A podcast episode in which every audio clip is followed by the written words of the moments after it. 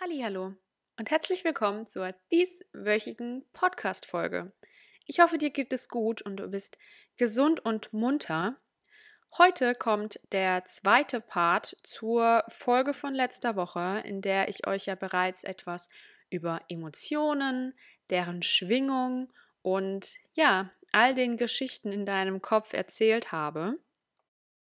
Und ich würde dir auch definitiv empfehlen, wenn du die Folge letzte Woche nicht gehört hast, hör dir besser erstmal diese an, sonst bist du heute wahrscheinlich gar nichts verstehen.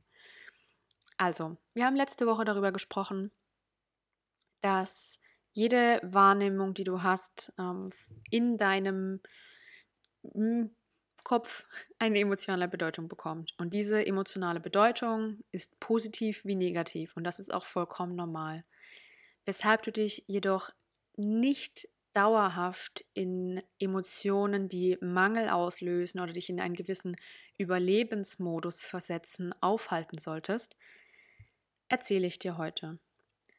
Denn hier spielt dann eben unser Unterbewusstsein noch eine gewisse Rolle. Denn je bequemer du es dir in dieser negativen Emotion machst, und diese dann auch noch schön ausschmückst, also hast hier quasi schon richtig schön eingerichtet dort mit Sofa und Decke, ein paar Kerzchen angezündet. Und äh, dann stellst du noch eine Blume auf, äh, indem du dir tagtäglich Sätze sagst wie ich habe eh immer Pech, das war doch klar, dass mir das wieder passiert. Und und und. Und je häufiger du dich darin aufhältst und eben je häuslicher du dich in dieser Emotion einrichtest, desto normaler wird sie für dich. Denn dein Unterbewusstsein macht nichts anderes als die Dinge, die du ihm regelmäßig fütterst, als seine Realität anzuerkennen. Und das ist der Punkt, den ich dir heute da etwas näher bringen möchte. Denn so schließt sich dieser ganze Kreis und ich habe euch letzte Woche das so ein bisschen am, am Beispiel Pessimisten und Optimisten erklärt.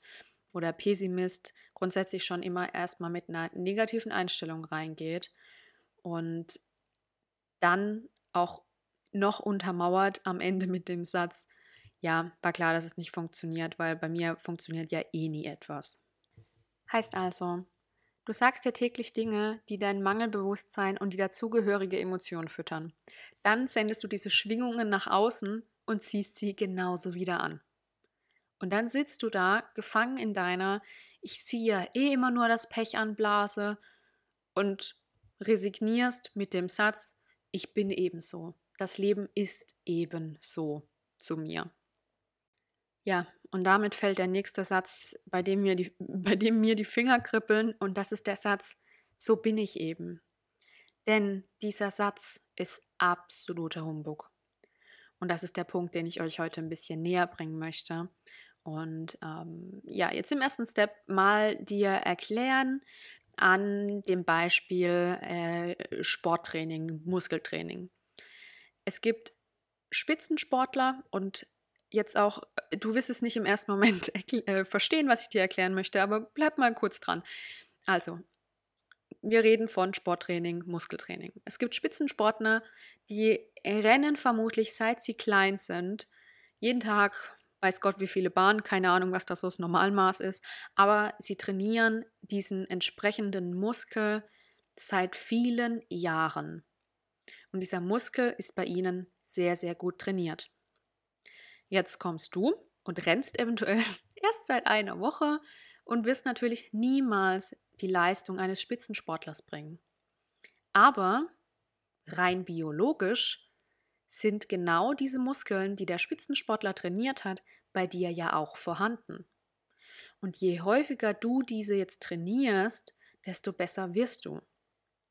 Natürlich, bis du Spitzensportlerniveau erreichst, vergehen jetzt nicht zwei Tage, sondern es dauert eine Weile, weil der einfach diese, diesen Muskel schon so, so viel länger trainiert als du.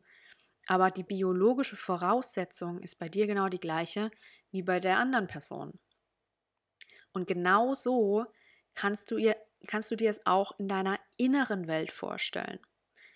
Deiner, ja, Einstellung zum Leben, deine Überzeugungen und alles, was dazugehört, sind Dinge, die du dir antrainiert hast durch deine tagtäglichen Gedanken, Überzeugungen und, und, und. Und das Ganze beginnt natürlich von klein auf. Denn wir erhalten über unsere Erziehung natürlich in all diesen Dingen eine erste Prägung. Und daher kommt es, dass wir oftmals ja die Einstellungen oder alles Mögliche von unseren Eltern übernehmen, da wir von diesen geprägt wurden in unserer Kindheit und das auch oftmals anfangs überhaupt nicht hinterfragen. Und bei mir war das zum Beispiel ein ja eher zurückhaltender Umgang im Thema Emotionen.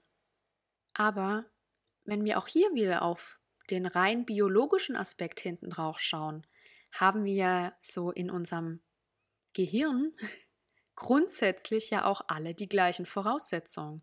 Also ein Mensch, der eher optimistisch auf Dinge schaut, hat im, biologischen Hirn die gleichen Voraussetzungen wie ein Mensch, der pessimistisch auf Dinge schaut. Auch hier ist es reines Training hinten dran. Und das macht die ganze Geschichte jetzt mal richtig spannend. In unserem ja Inneren sind es eben also wenn es so um, um Einstellungen und sonstiges geht, jetzt nicht die Muskeln, die du an Beinen, Armen und sonstiges kennst, sondern hier sind es neuronale Bahnen und sind ausgeprägter oder eben nicht. Und hier kannst du ja das Beispiel nehmen, ähm, du läufst jeden Tag den gleichen Weg zur Bahn. Und diese, dieser Weg ist sehr, sehr ausgeprägt. Also du kennst jede Ecke in diesem Weg, du bist diesen Weg schon tausendmal gegangen und wie es immer so schön heißt, weck mich nachts um drei auf und ich kann in dir nachts um drei gehen.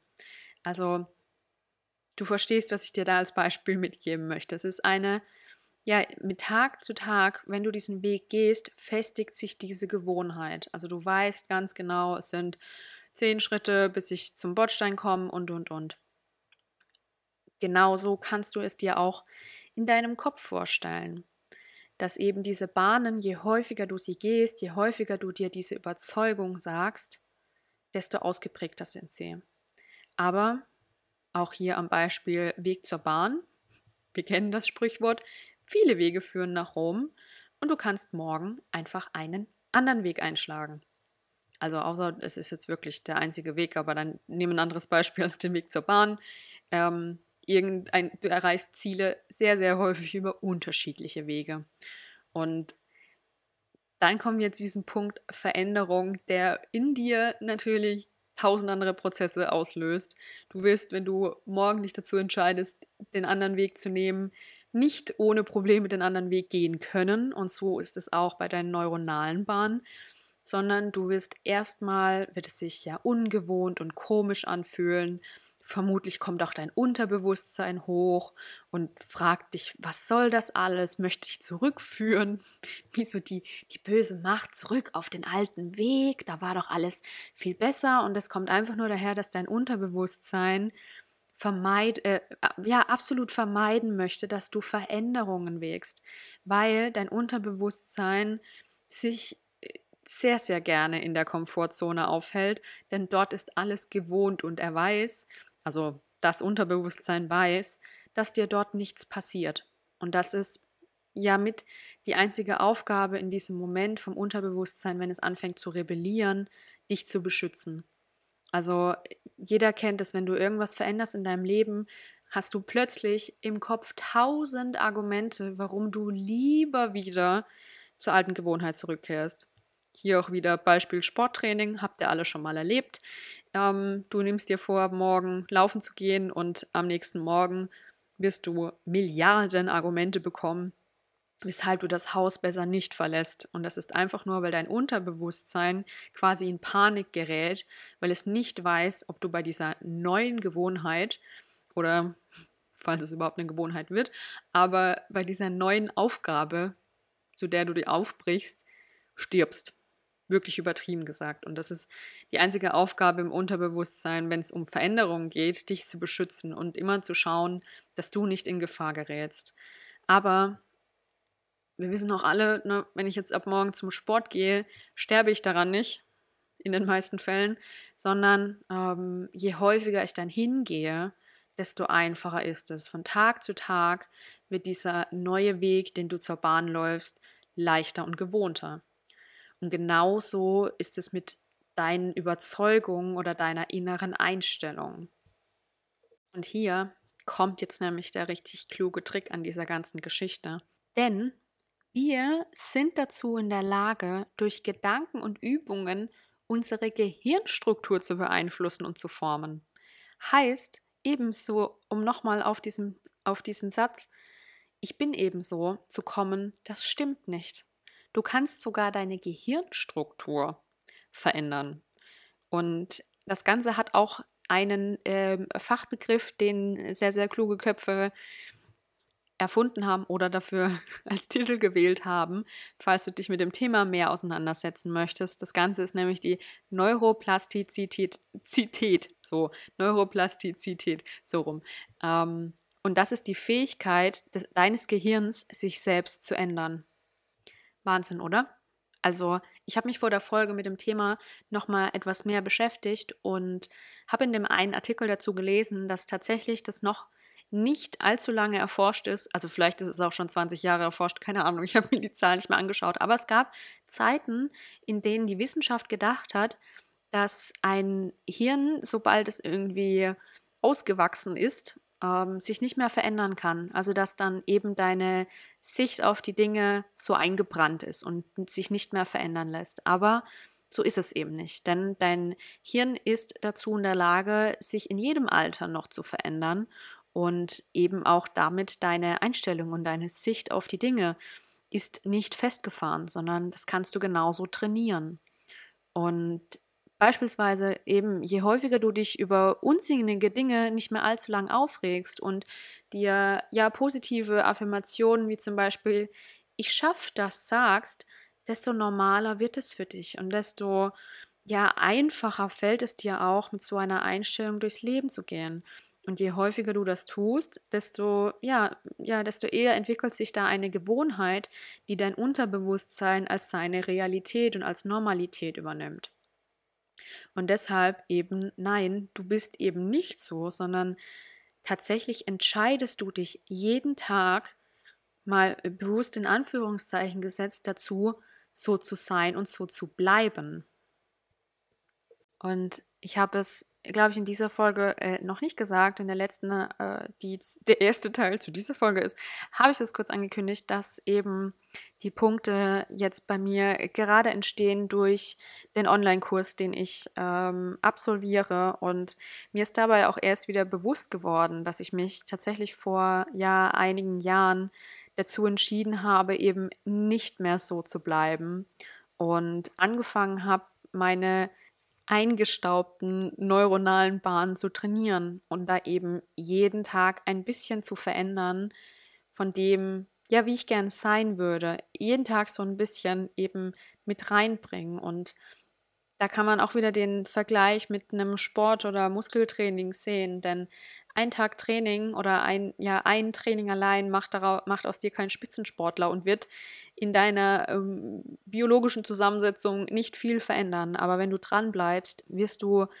von Tag zu Tag eben einen Unterschied merken. Und genauso ist es mit deinen neuronalen Bahnen. Und mir ist die Tage erst bewusst geworden, wie viel sich jetzt nach ein paar Jahren Arbeit in dem Thema doch verändert hat. Und das sind eben beispielsweise dann die Bücher, die man so liest. Und glaube mir, vor äh, einigen Jahren habe ich sicherlich gefühlt über Jahrzehnte kein Buch gelesen und ähm, habe damit auch überhaupt nichts anfangen können und habe dann vor na, drei, drei, vier Jahren ähm, das erste Mal begonnen mit, mit Hörbüchern, weil mir das leichter gefallen ist, als ein Buch in die Hand zu nehmen, aber habe dann einfach immer mal zwischendrin Hörbücher gehört zu Impulsen, die ich einfach mehr in meinem Leben ausleben möchte. Und dann gibt es natürlich jetzt heute mittlerweile auch zahlreiche Podcasts und du hörst diesen schon bis zu diesem Punkt. Deshalb ist das schon ein erster guter Schritt, wenn du etwas in deiner Einstellung verändern möchtest. Und äh, klar, dann gibt es ja noch tausend Trainings, Online-Kurse, pipapo. Also das Angebot ist da relativ groß, um zumindest dir kleine Punkte in den Alltag zu ziehen, wenn du nicht sofort hier von 0 auf 100 schießen möchtest, sondern auch die kleinen Dinge machen auf lange Sicht den Unterschied. Und du kannst dir auch einfach mal vornehmen, eben wenn du beispielsweise ein Mensch bist, der sich immer ewig lang über irgendwelche Dinge aufregt und reinsteigert, dir einfach mal vorzunehmen, diese, ja, dich nicht mehr so viel über Banalitäten aufzuregen und glaube mir, es ist absolut verschwendete Energie, ähm, aber damit einfach mal anfangen. Und je häufiger du das umsetzt, desto leichter wird es dir fallen am Ende zu sagen, ja, das war jetzt Kacke, aber einmal tief durchatmen und weitermachen.